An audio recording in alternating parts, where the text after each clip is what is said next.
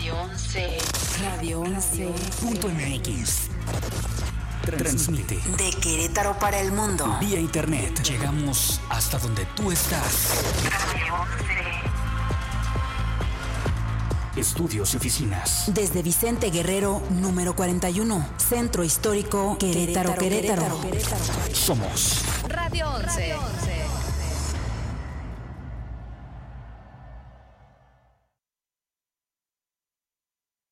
Bienvenido a Frente al Espejo, un programa donde Betty Aguilera charla con los ponentes políticos de la actualidad en Querétaro. Esto es Frente al Espejo. Iniciamos.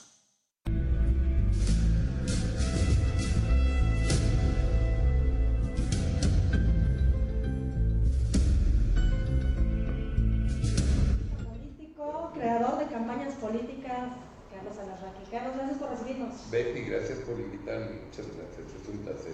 Carlos, bien emocionado de estar aquí viendo todo lo que has hecho en tu carrera, cómo empezaste desde tu papá, Sí. cómo dicen que lo que se hereda no se hurta, Cierto. cómo se lo heredaste a tu hijo Gary. Y es una escuela, ¿cómo, cómo empezaste? ahora, porque Marta Villa dirigió Ah, ¿también? Mentadas de Padres, fue su la prima también. Ah, ok, entonces ya es toda familia. Ya familia. Oye, ¿y cómo, cómo fue tus comienzos? ¿Cómo, ¿Cómo comenzaste tú en esto? Los míos. Sí. Yo desde chiquito, cuando mi hermano quería ser policía y bombero, yo siempre quise ser director de cine. Me apasionaba ir a, a ver a mi papá filmar. El mundo se me hacía maravilloso y desde chiquito nunca tuve duda que me gustaba la comunicación. De hecho, antes de entrar a la Ibero, Sí.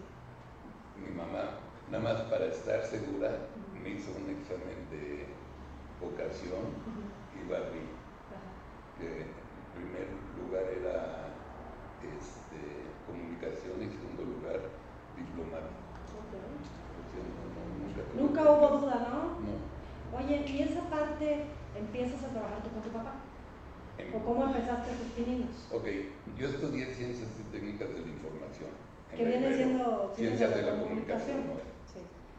Cuarto y quinto año, que era sexto, séptimo, no, sé- no, quinto, sexto, séptimo y octavo semestre, Sí, nos obligaban sí, a trabajar mediodía.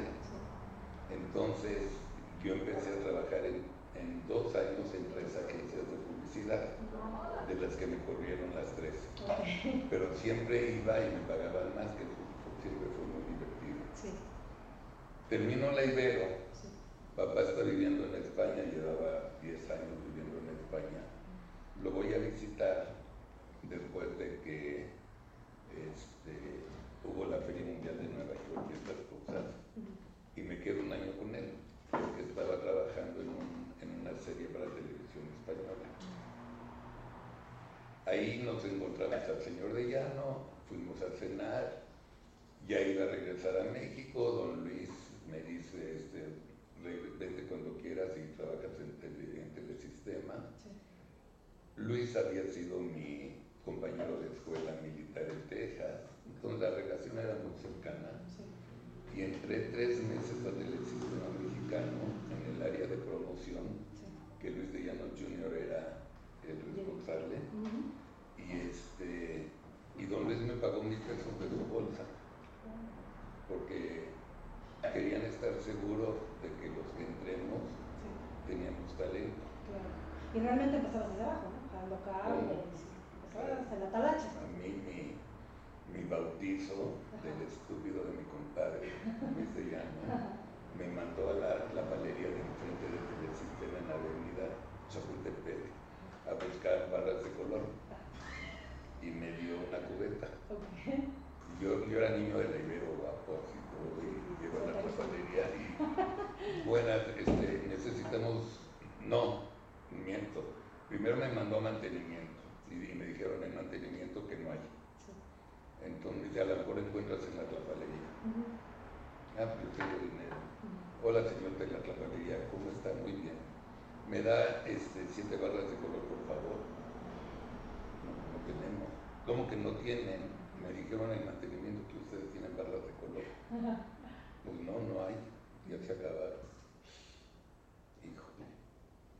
Y yo le digo, Luis, no hay. Pero además yo llegué sudando, corriendo y dije, puta, ahorita me matan.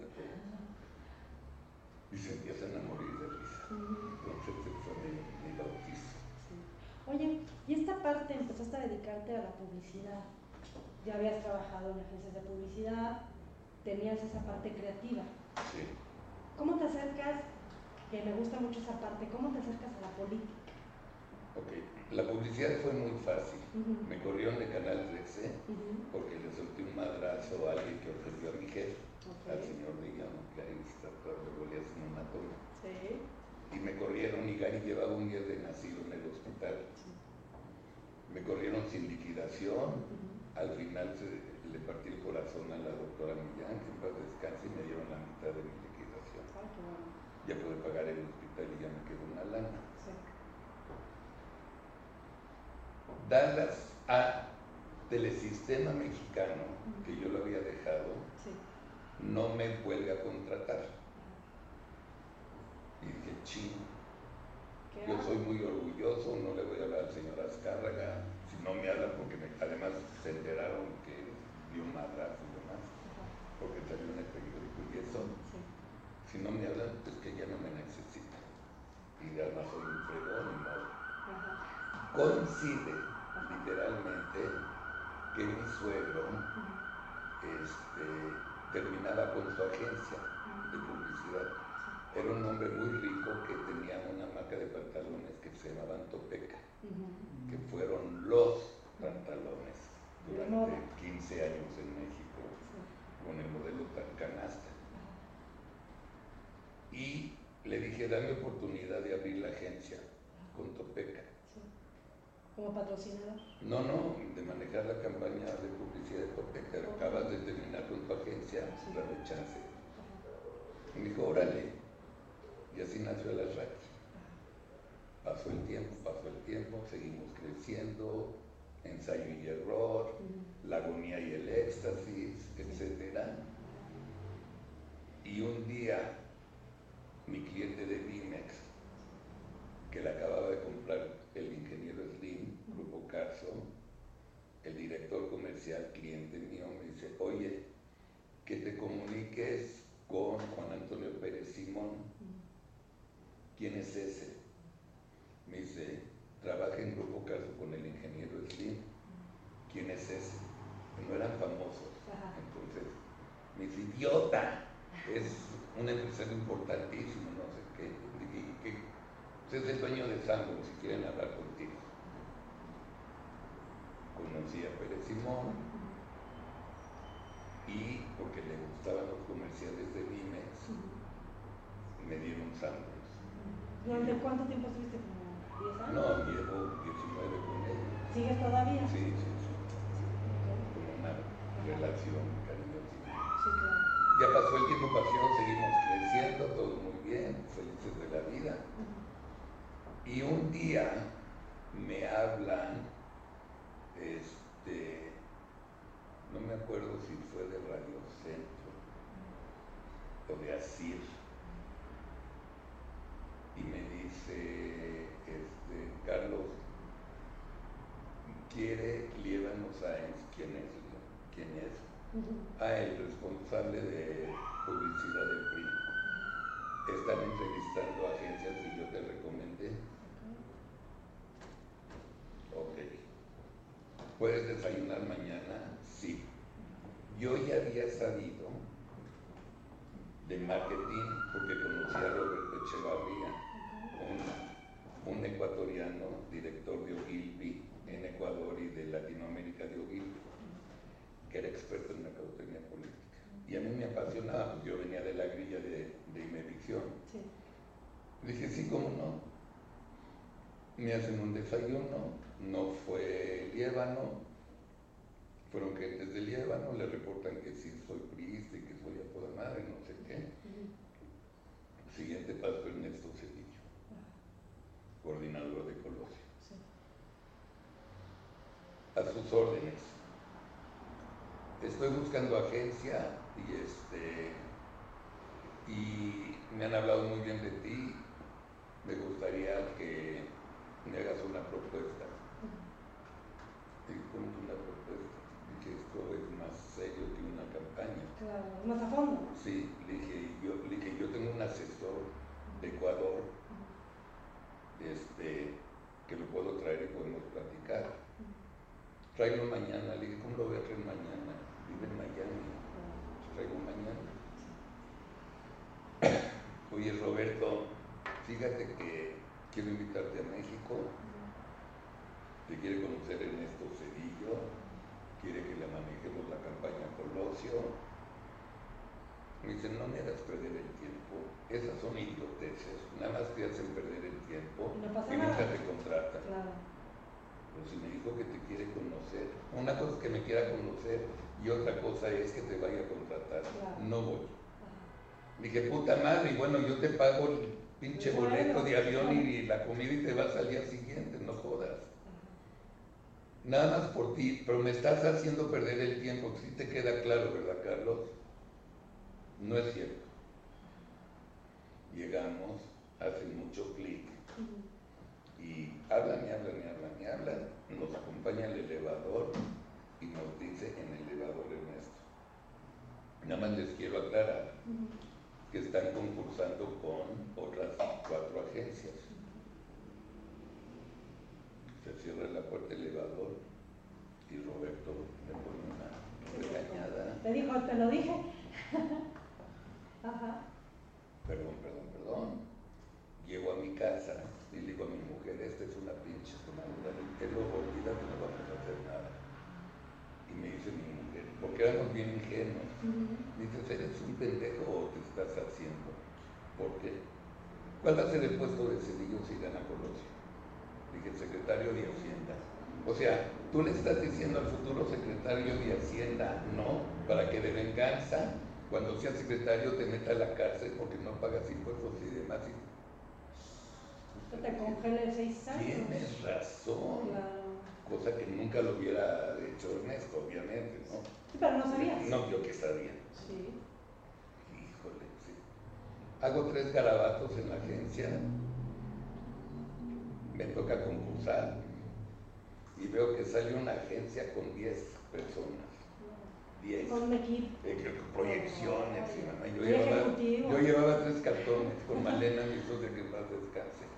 Nos toca el turno, le platico. Mi consejo me dice, eh, Ernesto, no hay duda que grandes mentes piensan igual. La agencia que se acaba de ir está presentando un concepto muy parecido. Yo no voy a decidir quién gana, sino las secciones de grupo. Pero déjame decirte algo.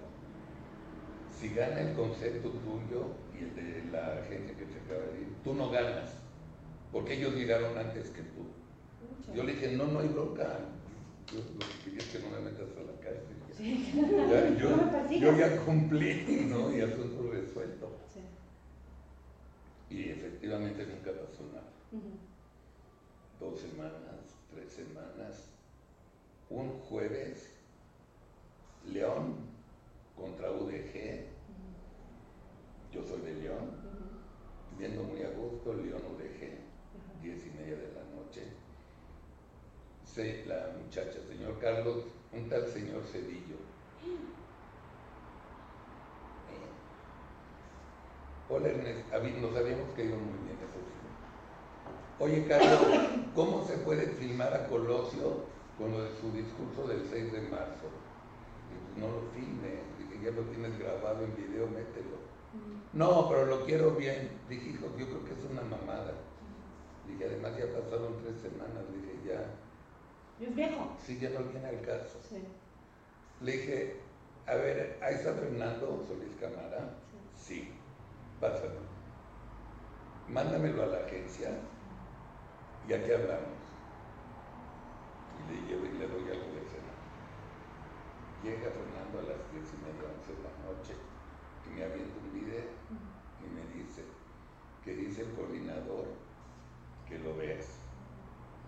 Y era un, un anuncio pésimamente filmado de Donald, que es lo que hizo explotar Ernesto. Le dije, ah, quedé en segundo lugar. Me dice, no, quedaste en tercero. Pero como ya no hay a quién buscar, pues nos quedaste tú. Y ahí empieza la historia. Le sacaste eso. ¿Te sacaste esa chamba? Le saqué la chamba, sacamos el primer anuncio en dos días. Sí. Preparé la escenografía, estuvo muy divertido. Oye, ¿y qué parte? Eso es bien interesante con respecto a lo que está pasando ahorita con los políticos. Les crean imágenes, no explotan su imagen en el buen sentido de la palabra, su esencia. Y cuando llegan, es una imagen de López que se destruye y viene el desencanto. ¿Cómo en este nuevo tiempo de la política se puede evitar eso? ¿Se puede evitar caer en, en imágenes falsas? Ok, ese es el grave problema. Ujú. No entienden los nuevos consultores y jóvenes que se tiene que respetar la personalidad del candidato. Clásico ejem- ejemplo, Cuauhtémoc Cárdenas. No sonreía ni aunque le hagas cosquillas. Él es así. No le puedes sa- sacar una foto sonriente. Claro. Entonces sa- saca la foto enojado Sí, y hace un anuncio, está enojado porque México está del carajo. sí, claro. Explotas enojado, esa parte, ¿no? claro. ¿Y qué está pasando entonces ahora con nuestros políticos? Pues son jovencitos todos y creen que es la publicidad la que los salva cuando en primera ac- acción en mercadotecnia eh, de política es ningún candidato gana por publicidad, gana por movimiento territorial. Si los tres candidatos tienen pésimos anuncios, no pasa nada. Si dos candidatos tienen muy buenos anuncios, el tercero se friega. Si los tres tienen muy buenos anuncios, tampoco pasa nada. Pero un mal anuncio sí puede hacer que pierdas la campaña. Claro. Entonces por eso contratan a las y compañía para Sí, sí, para que por lo menos quede bien. ¿no? Oye, y por ejemplo, llega un candidato. Tú lo conoces, platicas con él, vas viendo cómo es. ¿Siempre aceptan tu consejo? O sea, tú dices que yo haría esto, o hay clientes que el cliente paga y el cliente manda, No, no, ni paga ni manda. Yo, yo soy muy dictador, Ok. porque en política lo que he aprendido es que el candidato está casado y se acuesta con una señora. Y la señora le dice, qué feo saliste. y lleva, se levanta y, y me mienta la madre. ¿Ves que feo salí? No, saliste muy bien. No, no, no. Hay gentes que me han dicho, gentes que te pluralizan en redes. sí. Hay gentes que me dicen que veo muy mal. Pues no, no te ves mal y te jodes y te quedas así. Luego el comercial, llega el coordinador, llega el coordinador de campaña a jugar dominó con sus cuates. Les enseña el comercial. Y sus cuates de dominó dicen, ¿qué mamá es esa? Pues? Es horrible. No mames, está horrible. Están locos, ustedes no saben de mercadotecnia, no sé qué. Sí. Llega el candidato con su esposa, sus hijos y suegra. ¡Qué bonita función que hace señora! No, no puedes aceptar opiniones, no. Pero dicen que ahora la, la cuestión de la política y la mercadotecnia va más al corazón que Siempre, no, no, siempre. Siempre ha sido así. La gente vota por el corazón, jamás vota por la razón. Sí. Es mentira los que te dicen. Los que te dicen que no ven telenovelas, ven telenovelas. Los que te dicen que no ven películas porno, ven películas porno. Claro, siempre pasa. ¿Y cómo ves ahorita los candidatos? Esta nueva figura de candidatos independientes, que algunos sí lo son, pero otros se disfrazan, ¿no? Es el mismo partido disfrazado de independiente. ¿Crees que México está preparado para candidaturas independientes? Sí, sí. Aunque no tengas a quién pedirle cuentas, porque ese es uno de los peligros que hay. Aquí la pregunta es que el independiente tiene la suficiente apoyo, el suficiente apoyo de un partido, porque solo no gana. El gobernador de Jalisco Sí. ganó por el apoyo del movimiento. Claro, no, y, y tuvimos un caso de este chico de este El Kumamoto, jovencito, el sí, Kumamoto, exactamente. ¿no? que fue candidato Sí, independiente a diputado, Sí, pero ya no le alcanzó para senador. Claro, ¿no? Se Claro. las redes, que también ahorita es como se maneja todo, ¿no? Dicen que si estás en redes, estás, sí. ¿no? Más no significa que gane. No significa que ganes. Lo del Bronco, porque es un gran ejemplo, que él siempre dijo redes es un mentiroso. Los que ponían el discurso del Bronco era el norte. Sí, Luego la replicaban los radios y por último las, las redes. sí. Pues hay diferentes formas de llegar de acuerdo al candidato. Seguro. ¿Y cómo ves ahorita que se está manejando la política en México, hablando de mercadotecnia política? El León empató muy erróneamente la semana pasada con el Atlas y la, y la derrota que tuve con el Puebla Ajá. no se vale.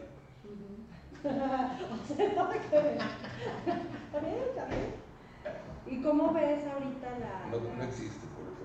Sí, sí, yo sé. Pero la, la mercadotecnia política, todos se creen mercadólogos Todos, y todos se creen asesores políticos. todos. Ese es el gran problema que hay. La cantidad de competidores que tengo, no tienes una idea. Hay, el 90% no sabe cuál es la diferencia entre estrategas eh, de marketing Sí. y estrategas políticos. No tienen idea.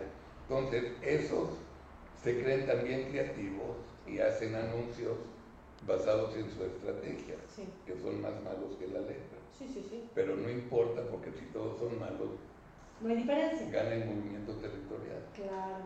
Oye, Carlos, ¿algo más que nos quieras decir? ¿En la parte del cine la vas a volver a retomar? Sí, a ver. Gary ya debutó con nosotros los nobles. Sí. Y con. Club de Cuervos. Y mejor pie derecho imposible, Sí, claro. porque por un ratote fue la película mexicana más taquillera de la historia.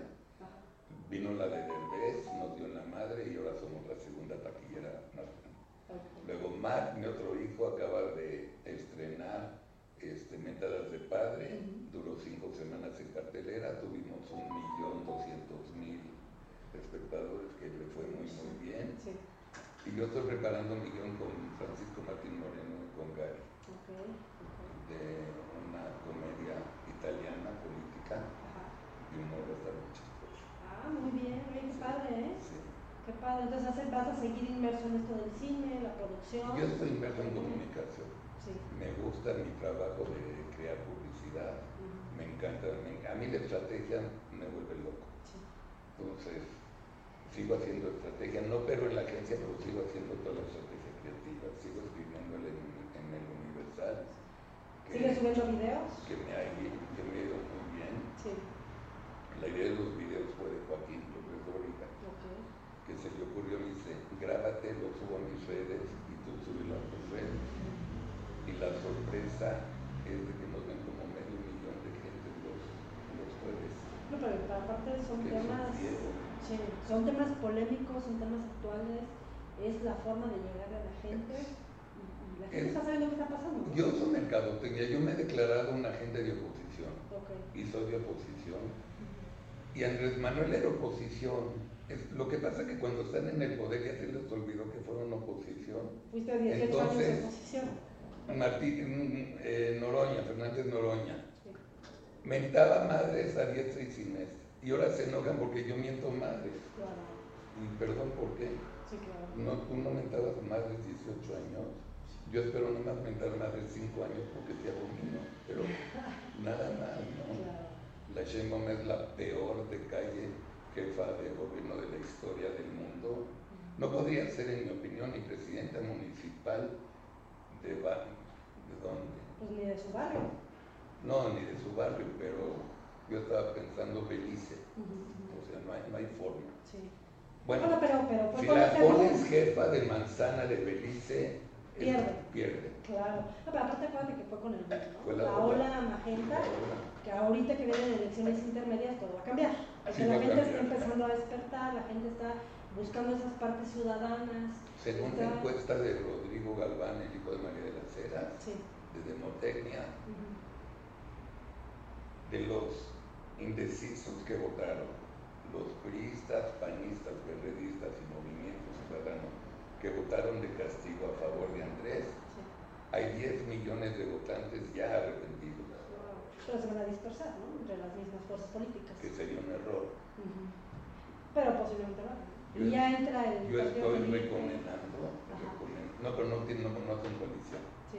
Yo estoy recomendando que no sean idiotas, que hagan un partido de coalición se llama Chinguemos a Morena y que los cuatro partidos, claro, Sí, sí, se unan. los se unan, hagan el mismo anuncio, Sí. todo igual y aprovechen los tiempos de televisión de Si cada vayan, hagan una línea, una línea discursiva que le pegaría. Sí, porque ahorita es México, no Sí. es el PRI, el PAN. Sí, sí es salir adelante, ¿no? Y tratar de salir del atolladero. Carlos, ¿algo más que nos quieras decir? No, Betita, muchas gracias. Un placer, de verdad, Encantado. contigo. No, no. Y ojalá que no sea la. Tu ordenanza aquí en tu casa, muchas Y en gracias. Querétaro también tienes tu casa. Yo lo sé. Y saludos a mis amigos de Querétaro y a sus gallos blancos que van. Bueno, empezaron bien, pero ahí van, ahí van. Vicentino se está echando mucho. Sí, es muy Está en. Sí, bueno, sí hizo campeón a León. Sí, claro, claro. Una persona muy exitosa también. paso. Sí. Paso. Mando saludo mucho. Gracias. Gracias, Betty. Amigas, amigos, hemos llegado al final de un programa más de Frente al Espejo. Yo soy su amiga Betty Aguilera. Nos vemos la semana entrante. Gracias. Esto fue la charla entre los ponentes políticos más activos en la actualidad, frente al espejo. Frente al espejo. Hasta la próxima. Radio 11. Radio 11. Punto MX. Transmite De Querétaro para el mundo. vía internet. Llegamos hasta donde tú estás. Radio 11. Estudios y oficinas. Desde Vicente Guerrero, número 41. Centro Histórico, Querétaro, Querétaro. Somos Radio 11.